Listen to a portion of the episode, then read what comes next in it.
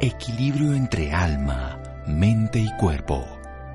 Bienvenidos a Sanamente, la cita con el bienestar. Dirige Santiago Rojas.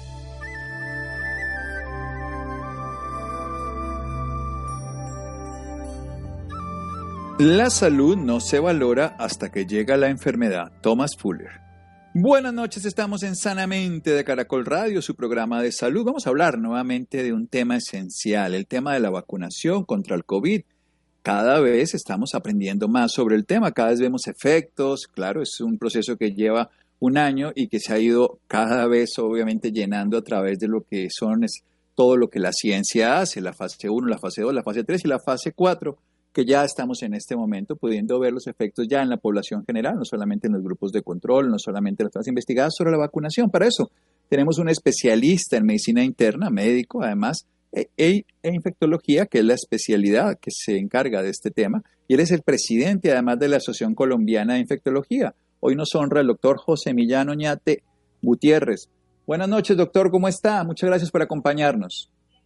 Eh, buenas noches, eh, Santiago. Mil gracias a ti eh, por la cordial invitación y un saludo muy especial para todos Radio Escuchas de esta importante cadena radial. Bueno, una pregunta que siempre hacen las personas del común. ¿Qué son las vacunas? ¿Las vacunas curan una enfermedad? En este caso, ¿podrían hacerlo con el COVID, doctor Oñate?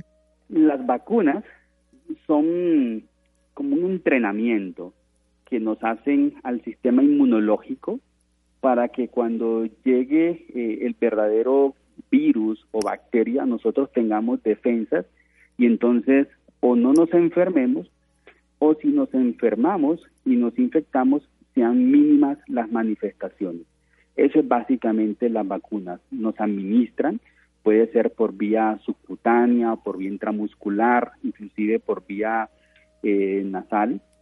Nos administran eh, algún producto biológico que contiene eh, algunas eh, veces proteínas, otras veces son bacterias o virus inactivados, o en este caso de las vacunas del COVID, eh, material genético del virus para que nuestro cuerpo reciba ese entrenamiento, tenga el sistema inmunológico debidamente capacitado y posteriormente nos prevenga el desarrollo de infección y de enfermedad. Bueno, muchas gracias, doctor José Millán Oñate. Vamos a hacer un pequeño corte para desarrollar toda esa idea, para que tengamos esa diferencia, eso que es el vector viral, eso que es el RNA, los efectos, los beneficios, los peligros, las indicaciones y contraindicaciones. Seguimos en un momento aquí en Sanamente de Caracol Radio. Síganos escuchando por salud. Ya regresamos a Sanamente. Bienestar en Caracol Radio Seguimos en Sanamente.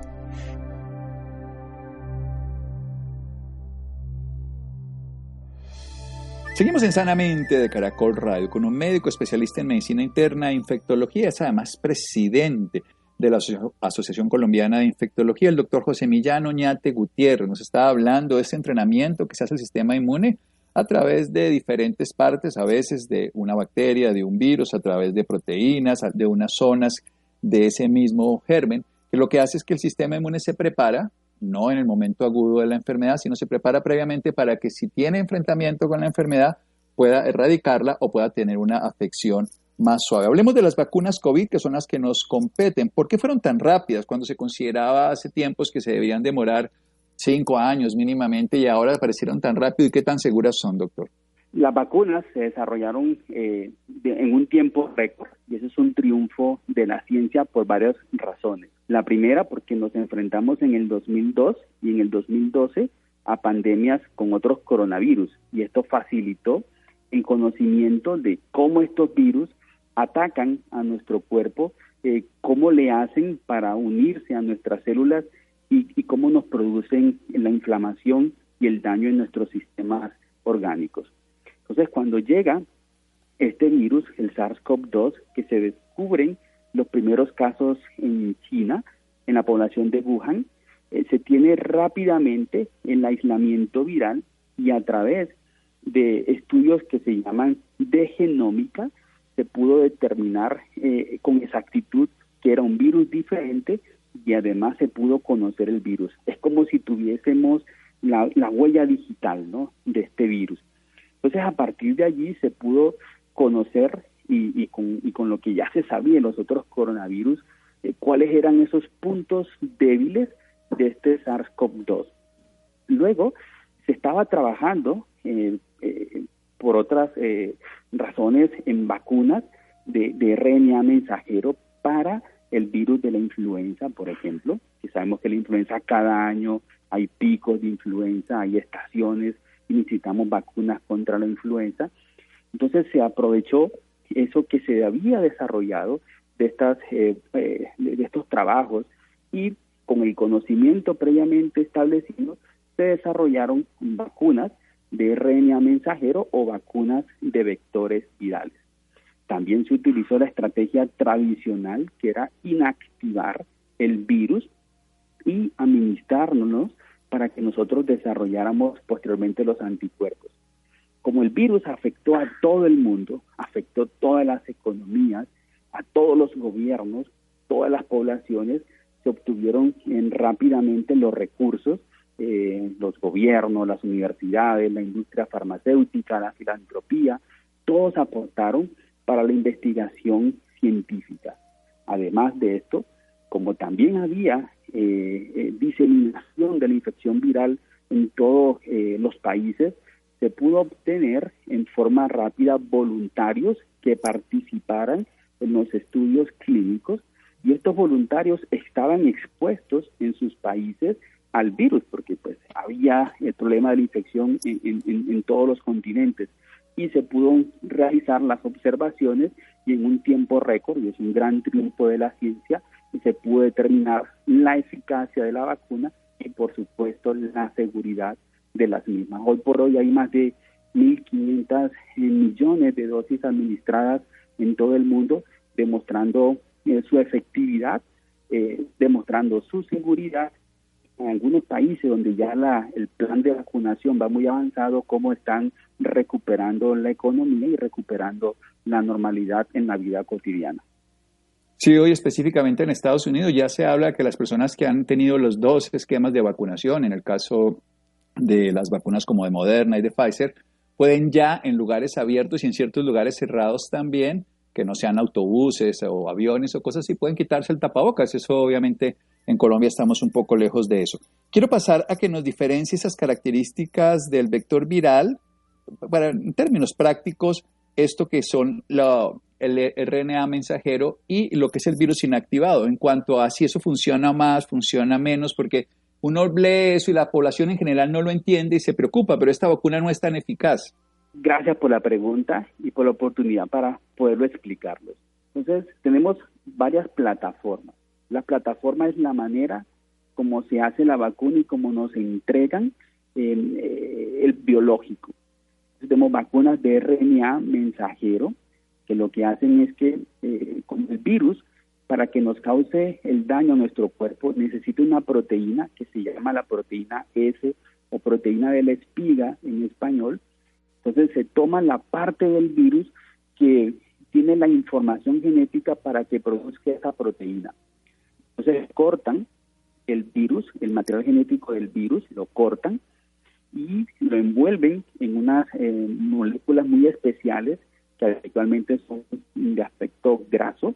Esas son las que nos inyectan en, el músculo, en el brazo, y de allí eh, se entregan a nuestras células, se libera el material genético del virus, no interfiere con el nuestro, y eso es algo muy importante el material genético del virus no se mete con nuestro material genético y no hay posibilidad que nos dañen nuestras células y nuestro material genético queda intacto. Y una vez ese eh, material genético del virus entra a nuestra célula, lo que se produce es la proteína S del virus, no el virus. Y eso es bien importante. La proteína S se produce y allí se activa el sistema inmunológico, que es el que al final, cuando llegue el virus de verdad, nos va a defender, lo va a rechazar y, no, y va a evitar que nos infectemos. Esas son las vacunas de RNA mensajero. Las segundas vacunas son vectores virales. Los vectores virales que hacen, toman un virus, que puede ser un virus que nos cause infección en los humanos o infección en los chimpancés, lo inactivan le, quitan sus propiedades para que cause infección y a ese virus le quitan el material genético y le montan el material del COVID. Algo así como si tomaran un carro y nada más nos quedamos con el chasis y el motor del carro sería eh, el, digamos, el, el híbrido ¿no? que vamos a utilizar. Algo así parece. Y al final, ese vector viral lleva la información genética del virus del COVID, del SARS-CoV-2, y se sintetiza o se produce la proteína S y se incrementa la respuesta inmunológica. Pero ese virus que es utilizado como vector no nos causa ningún tipo de infección. Y las terceras vacunas, que son como la vacuna de Sinovac o de Coronovac, toman el virus del SARS-CoV-2 y lo inactivan. Al inactivarlo, el virus no te va a producir la infección, luego se genera la respuesta inmunológica. Los estudios clínicos nos hablan de que todas las vacunas tienen un grado cercano al 100% para la protección contra enfermedad que requiere hospitalización, complicaciones o muerte. Todas las vacunas, independientemente de la plataforma que se utilice, si es de RNA mensajero, si es de virus inactivo o si son vectores virales. Las diferencias estriban en que las vacunas, cuando hablamos de la eficacia global, algunas les va mucho mejor, como las de RNA mensajero, eh, y esto quiere decir que eh, la posibilidad de infección es menor. Sin embargo, nosotros no podemos realizar comparaciones entre las vacunas. ¿Por qué razón? Porque los estudios clínicos se realizaron en países diferentes, en momentos diferentes de la pandemia en cada lugar, porque se utilizaron criterios muy diferentes para definir qué era infección, enfermedad, porque se utilizaron criterios muy diferentes para medir la respuesta inmunológica. Bien, esto es absolutamente claro. Las cosas para trasladarlas, pero nos deja la confianza de que ya sea el Sinovac o cualquiera de estas vacunas que tiene el virus inactivado, ya sea la de Moderna, Pfizer que tiene el RNA, o sean las otras vacunas como la de Johnson y Johnson que utilizan el vector viral, lo que hacen es que protegen la hospitalización y la muerte en un grado similar, aunque la eficacia global en la enfermedad. Pasemos a un punto esencial. Si un paciente ha tenido la infección y se ha comprobado que realmente es la infección, no solamente una gripita y se confundió, sino se ha documentado por la prueba de PCR y por los anticuerpos, requiere la misma vacunación, más vacunación. ¿Qué pasa? ¿Cuánto tiempo se debe demorar? Esa es una pregunta clave, porque eso nos lleva a, contestar si yo me enfermo de COVID o si me infecté de COVID, ¿cuánto dura esa protección? Los estudios lo que nos dicen hasta el momento es que ese grado de protección puede durar hasta nueve meses, pero faltan todavía más datos, pero mínimo nueve meses.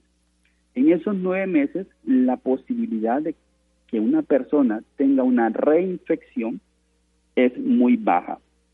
Es menor al 1% y eso ha sido consistente en todos los estudios y en todas las poblaciones donde se ha evaluado. Algunas personas, sobre todo los que tengan bajas en su sistema inmunológico, como por ejemplo los pacientes que reciben un trasplante, las personas que tienen eh, algún tipo de cáncer, por ejemplo, o las personas que son mayores de 60 años, el sistema inmunológico no les funciona eh, igual de bien eh, que los otros grupos poblacionales. Y entonces tienen un mayor riesgo de reinfectar. Habiendo dicho este eh, antesala, toda persona que tuvo COVID hay que recomendarle que se vacune contra la COVID-19 otra vez. ¿Para qué?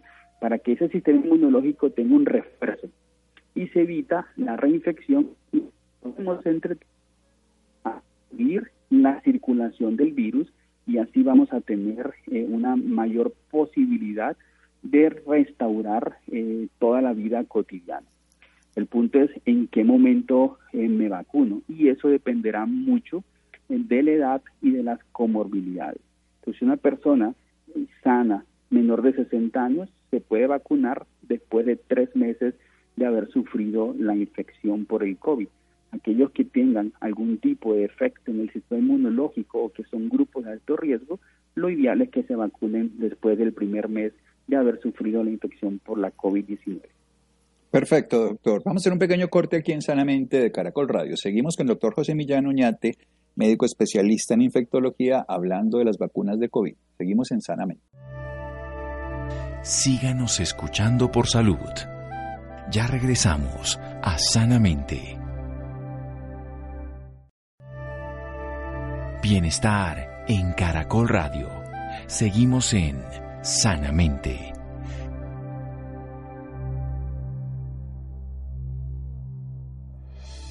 Seguimos en Sanamente de Caracol Radio. José Millán Oñate Gutiérrez, médico especialista en medicina interna e infectología, presidente de la Asociación Colombiana de Infectología, nos está hablando de este kit terapéutico de la ciencia, porque pudieron aislar rápidamente el virus en la ciudad de Wuhan, se pudo encontrar todo su proceso genómico, se pudo ver que era un virus diferente, el SARS-CoV-2, diferente al del SARS-CoV-1, del MERS, otros que habían ocurrido antes tuvo una aportación de todo el, grupo económico, el grupo científico, la población y sobre todo de muchos voluntarios y por eso se logró en un tiempo récord conseguir vacunas que han demostrado una eficiencia. Ya hay más de 1.500 millones de personas en el mundo que han sido vacunados en una o primera o segunda dosis.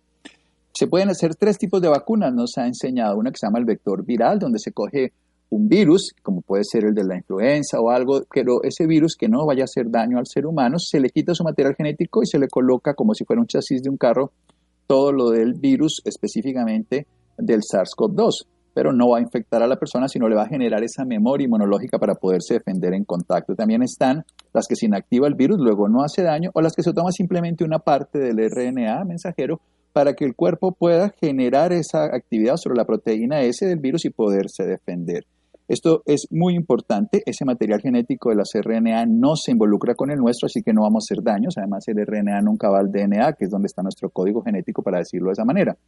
También nos enseña que las personas que han tenido la enfermedad se deben volver a vacunar, que si son sanos pueden esperar un tiempo de tres meses, que si tienen alguna alteración inmunológica podría ser en un mes, y que lo que hace evidentemente la vacuna, igual que lo hace la infección, es generar una respuesta inmunológica. Hablemos de la posibilidad de, que con una sola vacuna, entonces los pacientes queden ya inmunizados, no con las dos dosis, me refiero, doctor. Los pacientes que ya han tenido la enfermedad. Claro que sí. sucede que eh, las personas que ya tuvieron la enfermedad tienen una respuesta inmunológica contra el virus. Entonces, eh, si su sistema eh, de defensa está bueno, son personas sanas, no tienen eh, ningún tipo de medicamento que les afecte el funcionamiento del sistema inmunológico, con las vacunas de RNA mensajero, una sola dosis que funcionaría como un refuerzo es suficiente. ¿Qué se ha observado? Que cuando estas personas de este grupo, en especial los que son sanos, que tuvieron COVID, le colocamos dos dosis de vacunas de RNA mensajero, esa segunda dosis, por explicar de una manera sencilla, se pierde. ¿Por qué se pierde? Porque no le va a generar mayor protección o mayor defensa. Ya con una dosis es suficiente.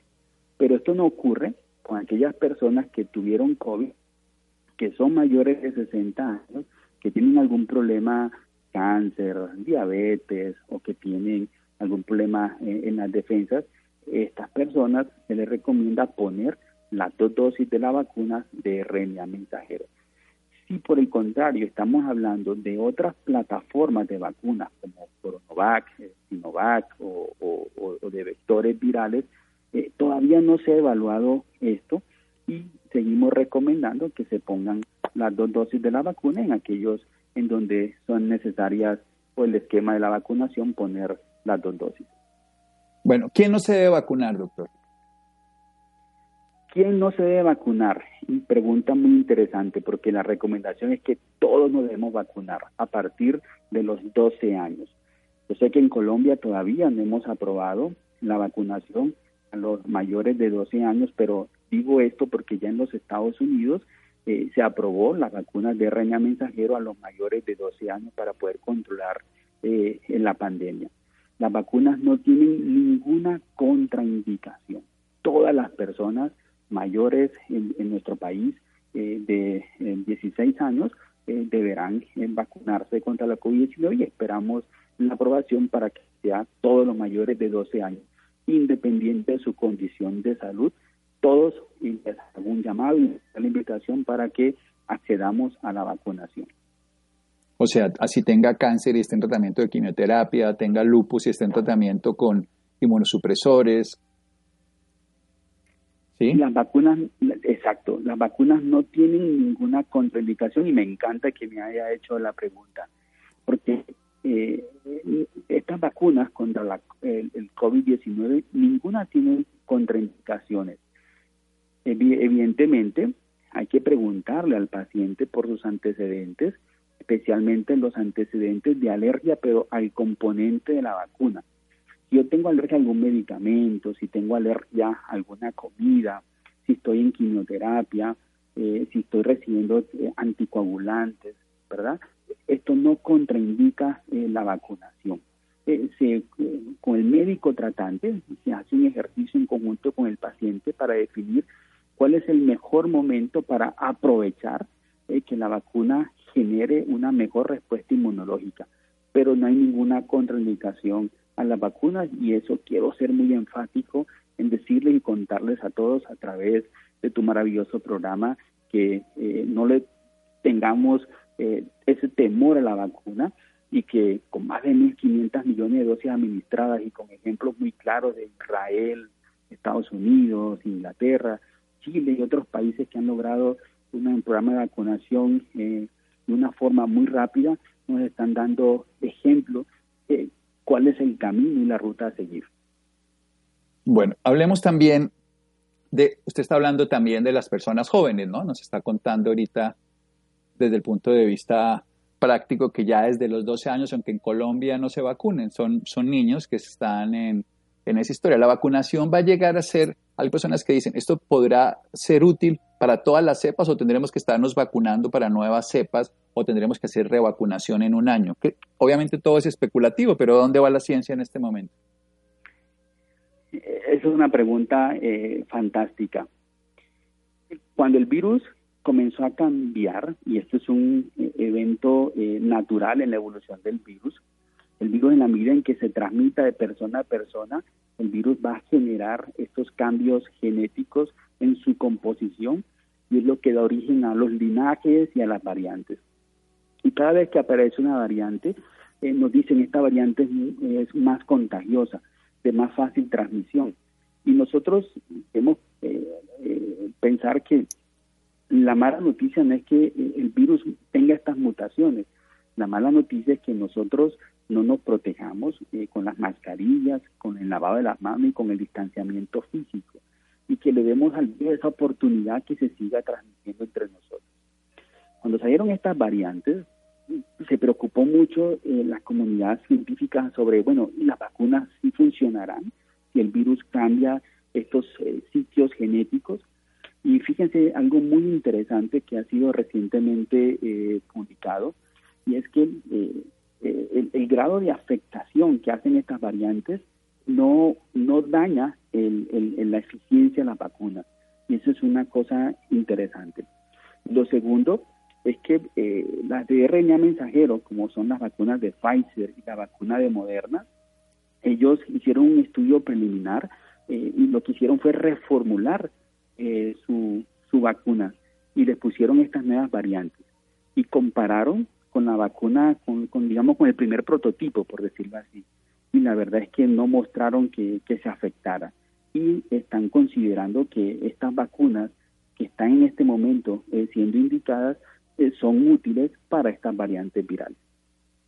Bien, hablemos de efectos secundarios que de todo estilo. Hay unos locales como el dolor, la inflamación, fiebre. ¿Cuáles serían que para las personas que son vacunadas unos efectos que llamarían la atención y requerirían una atención especial versus los cotidianos que son comunes, recuerden lo que le pasa a un niño cuando lo vacunan, que son parte de la respuesta inmunológica.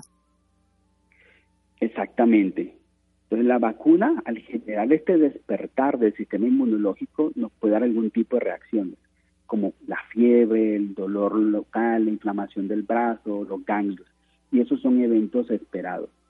Las vacunas de RNA mensajero el efecto adverso serio mayor es lo que se conoce como la reacción anafiláctica, que es cuando uno es alérgico pero un componente de la vacuna. Polietilenglicol. Exactamente. Es por eso que se realiza una encuesta y una entrevista ante la vacunación y ah, se mantiene a la persona en observación eh, durante un periodo de 15 a 30 minutos. Si llega a presentar algún síntoma compatible con una reacción anafiláctica, el personal médico está debidamente entrenado, eh, se realizan maniobras, se ponen medicamentos para revertir esta reacción anafiláctica y no tengamos complicaciones ni consecuencias en la salud. La vacuna de Coronovac o de Sinovac eh, no se han reportado eventos adversos eh, serios diferentes a la reacción local de fiebre y malestar. Por otra parte, las vacunas de vectores virales, como la de Johnson Johnson y la de AstraZeneca, en forma muy rara se han reportado estos fenómenos de trombosis asociadas a trombocitopenia. Entonces allí, eh, este es muy raro, es un evento muy infrecuente. Se dicen que es de uno, perdón, a tres, a tres eh, casos por cada millón de dosis administradas. Y eh, se le explica a la persona que hay que mantener vigilancia sobre estos eventos adversos que se pueden presentar entre el día 4 al día 28 después de la vacuna, que consiste en un dolor de cabeza intenso, inflamación en, algún en alguna extremidad, dolor abdominal inexplicable, eh, entre otros dolor torácico inexplicable, entre otros síntomas pueden alertar la presencia de estos eventos trombóticos para que acudan rápidamente al servicio de salud y se les dé el tratamiento eh, en una forma eh, prioritaria y adecuada para poder controlar esta sintomatología. Muy bien. Yo quiero pasar a una parte Recordemos que el sistema inmune es el que se tiene que defender. ¿Qué pasa en las personas que tienen obesidad, que las personas que son hipertensas o las personas que tienen trastornos de sueño? Porque en algunas vacunas previamente se habla de que si no se duerme bien, la inmunidad no es tan correcta frente a las vacunas, que sí puede haber hipertensión o algunas cosas así. ¿Qué pasa con estas vacunas? ¿Qué se sabe al respecto? Las personas hipertensas los que tienen obesidad tienen un mayor riesgo de complicaciones asociadas al coronavirus. Y por lo tanto, eh, en, las personas con estos antecedentes es prácticamente mandatorio, obligatorio, eh, la vacunación para prevenir complicaciones. Con las otras vacunas, con las vacunas del neumococo, la influenza, eh, se sabe que hay una relación del ritmo circadiano y, de la respuesta a las vacunas y que es mejor vacunar en las mañanas y por esa eh, razón que parece ser que el sistema inmune trabaja mejor. Sin embargo, eh, en este momento, donde necesitamos que toda la población mundial, imaginémonos Colombia, 35, eh, 40 millones de nosotros nos vacunemos, la logística es impresionante y lo que debemos hacer es continuar el, programa de vacunación, preferiblemente en las mañanas, pero esto no va a ser posible porque la idea es que nos vacunemos todos en el menor tiempo posible. Sí, lo que decía también, doctor, es que se habla precisamente de que el sistema inmune es el que tiene que estar bien. Entonces, también en pacientes, por ejemplo, ¿qué tanta eficacia puede tener? Eh, por eso usted decía, si un paciente tiene cáncer o una enfermedad inmunológica, requiere, además de la, de la inyección de, los dos inyecciones de COVID, si tuvo el COVID, volverlo a vacunar independientemente. O sea, ¿Hay algunas limitaciones en, las partes inmunológicas del paciente que podrían hacer que la vacunación sea menos eficaz, independientemente de la bondad de la vacuna, la capacidad de respuesta inmunológica del paciente? Sí, claro. Las personas que tienen problemas o defectos en el sistema inmunológico tienen una eh, menor eh, um, respuesta a la vacuna o, una menor generación de anticuerpos, por decirlo de una manera eh, muy sencilla. Pero eh, aún así, la recomendación es vacunarse y de allí que si ya tuvieron el COVID, recomendamos realizar las dos dosis para que queden eh, completos el esquema de vacunación y poder optimizar esa respuesta de nuestro sistema de defensa. Perfecto. Bueno, hemos tenido un recorrido por todas las vacunas, por todos los pacientes. Pronto se sabrá si hay que vacunar a los niños o no. Están en fase de investigación. La ciencia va muy rápido en esto y pronto tendremos resultados. Estados Unidos cambió su comportamiento, lo hizo Israel, Colombia va como puede ir. Lo importante es que lo sigamos haciendo y nos beneficiemos. ¿Dónde podemos contar con sus servicios profesionales? Recordemos que es médico infectólogo, doctor José Millán. Bueno, muy bien, muchas gracias. Yo eh, vivo y trabajo muy feliz en la ciudad de Cali. Aquí estoy siempre disponible y a la orden para todos en la clínica en Manaco y en la clínica de Occidente, que son mis lugares de trabajo. Y bueno, aquí estaré muy, muy, muy agradecido de recibir la visita de todos y poder contribuir en la salud de toda la población que así lo requiera. Bueno, entonces ya tenemos una visión completa, oficial, integral del doctor José Millano Ñate Gutiérrez, médico especialista en medicina interna e infectología y presidente de la Asociación Colombiana de Infectología. Bueno, que siga mejorando todo por allá en Cali, mi querido doctor. Y le mando un abrazo. Mil gracias, Santiago. Eh, a ti también un abrazo y un saludo para todos eh, los eh, radioescuchas y todos a cuidarnos a mantener la medida de bioseguridad, a apoyar este plan eh, de vacunación y asistir eh, a, la vacuna cuando eh, ya nos cumpla esa etapa de acuerdo a nuestros antecedentes de salud. Muy bien, muchas gracias. Seguimos en Sanamente de Caracol Radio. Síganos escuchando por salud. Ya regresamos a Sanamente. Bienestar en Caracol Radio. Seguimos en Sanamente.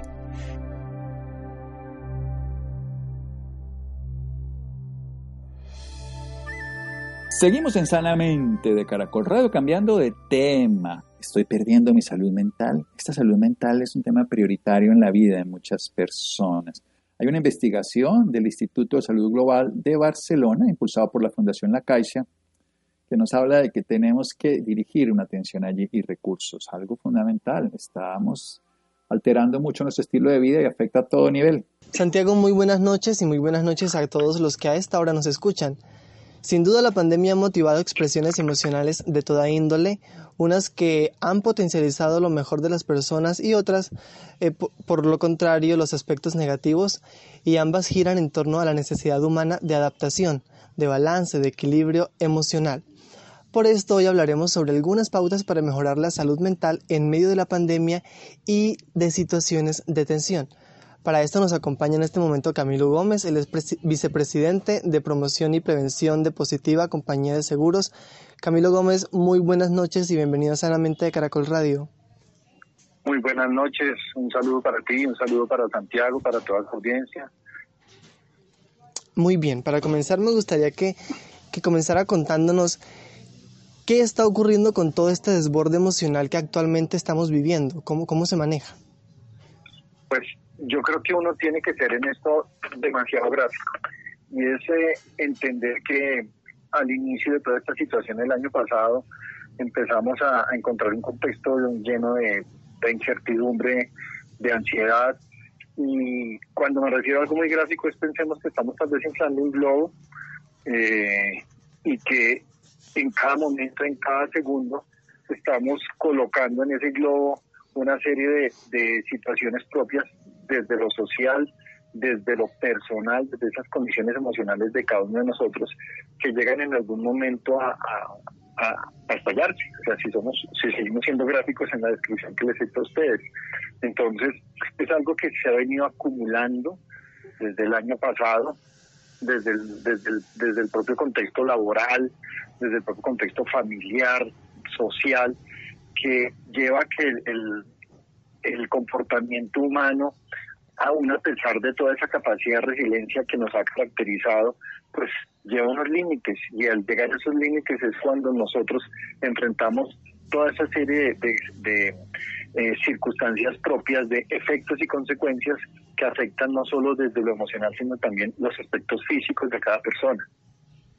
Perfecto, Camilo. Ahora, ¿cómo podemos nosotros tranquilizar nuestro estado de ánimo, aun cuando estamos en medio de todo lo que está ocurriendo como, como en este momento, pues con nosotros?